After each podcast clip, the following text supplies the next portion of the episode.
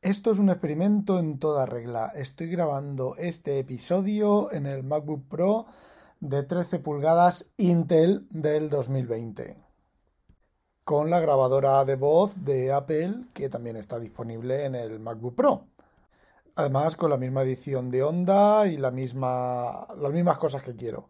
A ver cómo se comporta y a ver cómo graba. Pero antes un mensaje de nuestros patrocinadores. En el episodio de ayer os comenté que uno de los secretos del M1 del Apple Silicon consistía en que pues parte de los códecs de vídeo y parte de lo que normalmente son librerías en el sistema estaban integradas en el hardware, es decir, los códecs de codificación y decodificación y las librerías de Metal están integradas en el propio chip. Bueno, pues en Evox, en Gui, que es un oyente o, un, o una, porque el, logotipo es una, logotipo, el avatar es como de una, una foto de una tía. Bueno, un o una oyente eh, bastante habitual me comenta que le preocupa una cosa en la que yo no había caído y en la que posiblemente Julio César tampoco haya caído y es ¿qué pasa con los fallos de seguridad?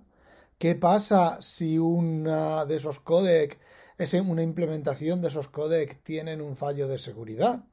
Ah, amigo, ¿qué va a ocurrir?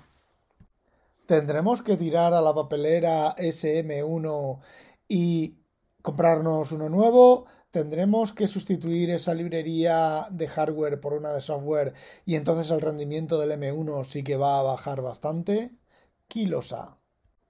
Supongo que Apple haya pensado en eso y que esas librerías de metal y esas cosas de metal estén implementadas mediante microcódigo y se puedan de alguna manera actualizar.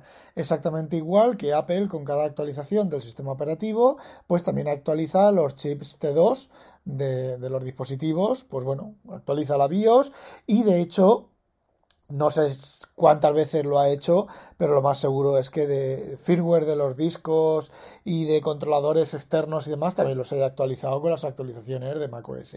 Así que yo espero, quiero creer que hayan pensado en esa situación y en esas posibles actualizaciones. Y de todos modos es otro punto más, otro puntal más para la obsolescencia programada.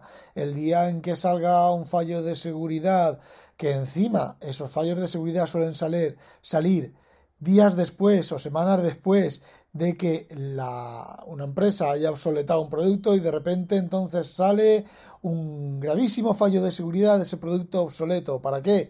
Pues a lo mejor ha coincidido o a lo mejor están esperando para obligarte a actualizar el nuevo en una eh, en un puntito más para esa obsolescencia programada que aparenta aparente ser no obsolescencia programada. Así que, como dice Emilio, eh, Jobs proveerá. Bueno, y ya van saliendo las reviews del Apple Silicon, de los nuevos Silicon. De hecho, la mayoría de sitios web famosos de Verge, eh, Mac Stories, PC World y seguramente otros que no conozco han sacado, están sacando sus reviews de los tres equipos, del Apple Mini, hoy del Mac Mini, del MacBook Air y del MacBook Pro. Y uno de los factores comunes es el rendimiento. El rendimiento es prácticamente el mismo en todos los equipos, en los tres equipos. Es decir, apenas hay diferencias entre el MacBook Air, el MacBook Pro y el Mac Mini con el procesador M1. Las únicas diferencias que hay son con el Air, que cuando lleva mucho tiempo haciendo el test, el sistema baja un poquito, pero un poquito, ojo, la velocidad y el rendimiento es algo inferior. Es decir, tú ves la lista de las pruebas y ves que el rendimiento es más o menos los números son más o menos los mismos. Un poquito más grandes en el Pro un poquito más grandes en el Mini pero vamos no como había antes en el MacBook Air y en el MacBook Pro aunque fuera de 13 pulgadas que bueno había un, un rango por lo menos interesante o importante o relativamente importante. Eso nos dice que las únicas o las diferencias más reseñables del MacBook Air y del MacBook Pro de 13 pulgadas son pues la touch bar y la duración de batería. en contra de algo más de peso y porque todo lo demás parece ser que es igual, misma pantalla, mismo teclado, mismo trackpad, todo igual. De hecho, si tenéis un MacBook Pro o MacBook Air de los modernos, eh, son idénticos.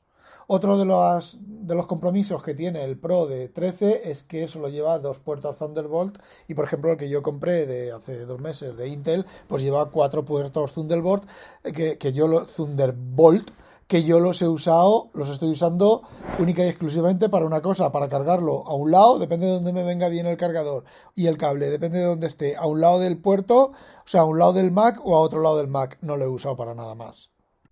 Entonces, salvo requisitos especiales, con dos puertos que chutas.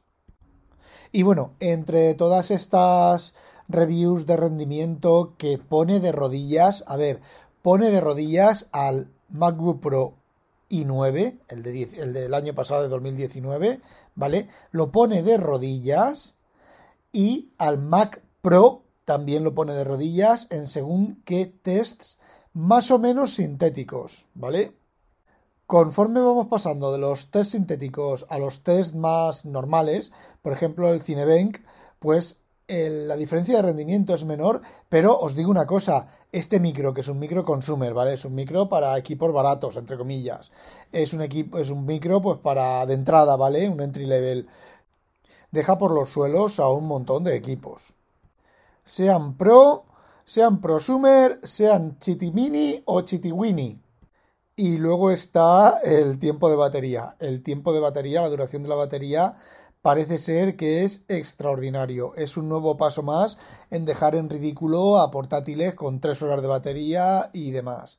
Vamos a ver, uno de los tests que ha hecho el sitio web de TechCrunch o TechCrunch, ¿vale? Que es de todas las reviews que, que, he leído, es la que tiene unos números más razonables, ¿vale? Bueno, pues uno de los tests ha sido bajarse la versión completa de WebKit y compilarla.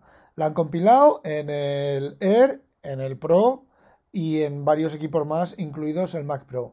Bueno, pues el MacBook Air y el MacBook Pro, con una diferencia de un par de minutos, estamos hablando de 20 minutos o cosas así compilando, ¿vale? Mientras tiene tiempos de compilación equiparables al MacBook Pro de 16 pulgadas y el Mac Pro del 2019, el tiempo de mm, batería es un 10%, es decir, arrancan todos al 100% de batería y los M1 acaban con un 90, aproximadamente un 90% de batería. Y por ejemplo, para acabar la batería en los M1 han tenido que compilarlo 10 veces, mientras que para el MacBook Pro, que lleva batería, el Mac Pro no lleva batería, ¿vale? En tres veces se ha comido la batería.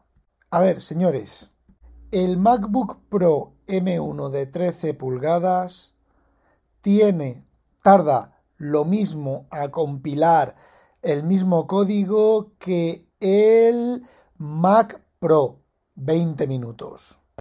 Luego, como he dicho antes, con test menos sintéticos, la diferencia de rendimiento no es tan abismal, pero es una sensible diferencia de rendimiento.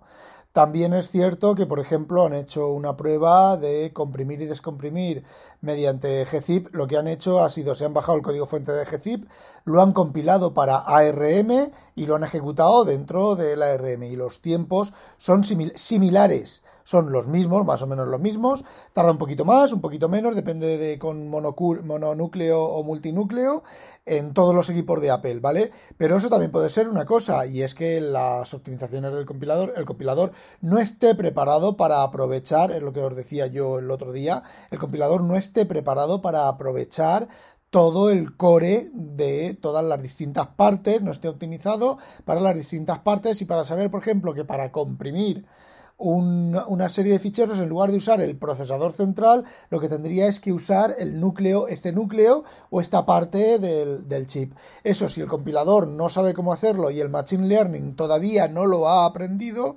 pues tiene este tipo de, entre comillas, problemas. Eh, pruebas con eh, equipos con Rosetta 2 dicen que el rendimiento es más o menos similar, ¿vale?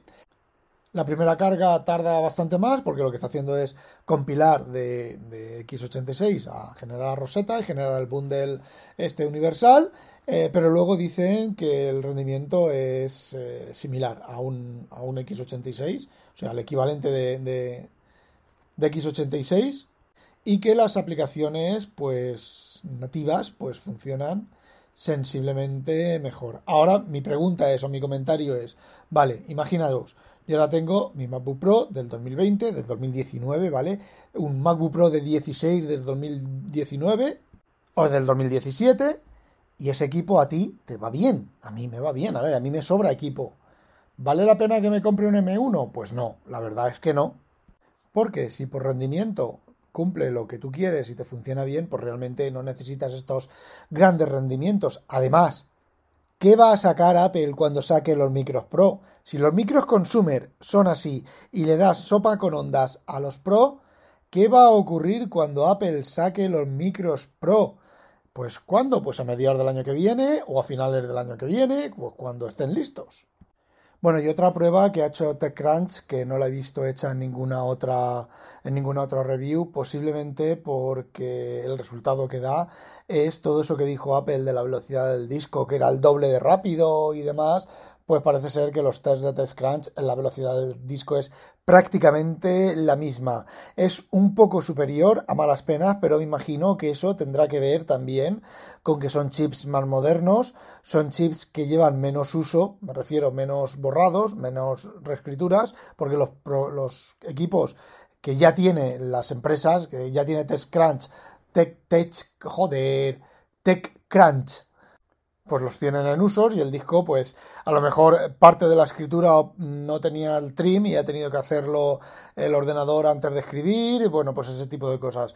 El rendimiento medio es eh, muy similar con lo cual no sé de dónde Apple se habrá sacado eso de que los discos son el doble de rápidos que, que, a lo mejor, bueno, sí, son el doble de rápidos que la generación anterior de discos, de discos, ¿vale? No los que están puestos, por ejemplo, en mi MacBook Pro de, de 13, sino en a lo mejor los del año 2013 o 2012 o 2015 como mucho. Entonces, pues eso, ahí, ahí sí que se han, sí que han patinado un poquito. De hecho, tampoco en la Keynote tampoco lo dijeron muy claramente. Dijeron, los discos son el doble de rápidos porque no sé qué, no sé cuántos. Y bueno, la verdad es que no hay memorias flash más rápidas para de escritura ni de lectura, pero me refiero para disco, ¿vale? No hay flash más rápida. Hace poco, no me acuerdo qué empresa que fabrica este tipo de memorias ha anunciado que ha conseguido hacerlas el doble de rápido, cambiando la tecnología y no sé qué, pero bueno, lo ha anunciado. falta que pasen a producción, si pasan a producción porque la de baterías de grafeno que duran 15 años que han anunciado y todavía no hay ninguna en producción. Así que la solución a eso hubiera sido, por ejemplo, pues eh, implementar un RAID, un RAID, eh, no sé cuál es, en el que hace, bueno, la mitad de un del disco, o sea, la mitad del, fichero, la mitad de la palabra va en un disco y la otra mitad en el otro disco, con lo cual la escritura es el doble, ¿vale? Entonces, eh, si el disco duro es de un terabyte, pues monta dos discos duros de 512 terabytes, gigabytes, y escribe la mitad en uno y la otra mitad en otro. Así sí, sí que se consigue no el doble, pero casi el doble. Pero parece ser que eso pues no lo ha hecho. Y bueno, siguiendo al sitio web este de TechCrunch, eh, que es el que números más razonables tiene, ¿vale? Pues hay algunos tests, por ejemplo, con Final Cut, que, mm, a ver, más rendimiento, pero no ese doble, ni ese triple, ni nada. Yo no sé si esta gente ha hecho mal los tests o son honestos y están usando, quizás a lo mejor esta gente esté usando la versión Intel de los tests en el equipo ARM y las otras empresas, PC World y todos los demás, pues están usando la versión ARM. Eh, yo me fío más de estos de TechCrunch, no porque sean TechCrunch, me fiaría mucho más de Ars Técnica. Bueno, antes cuando he dicho PC World, no es PC World, es Mac, Mac, joder, Macworld. Bueno, y creo que no tengo nada más que contaros, así que ya sabéis, no olvidéis, sospechoso habitualizaros. ¡A demonio!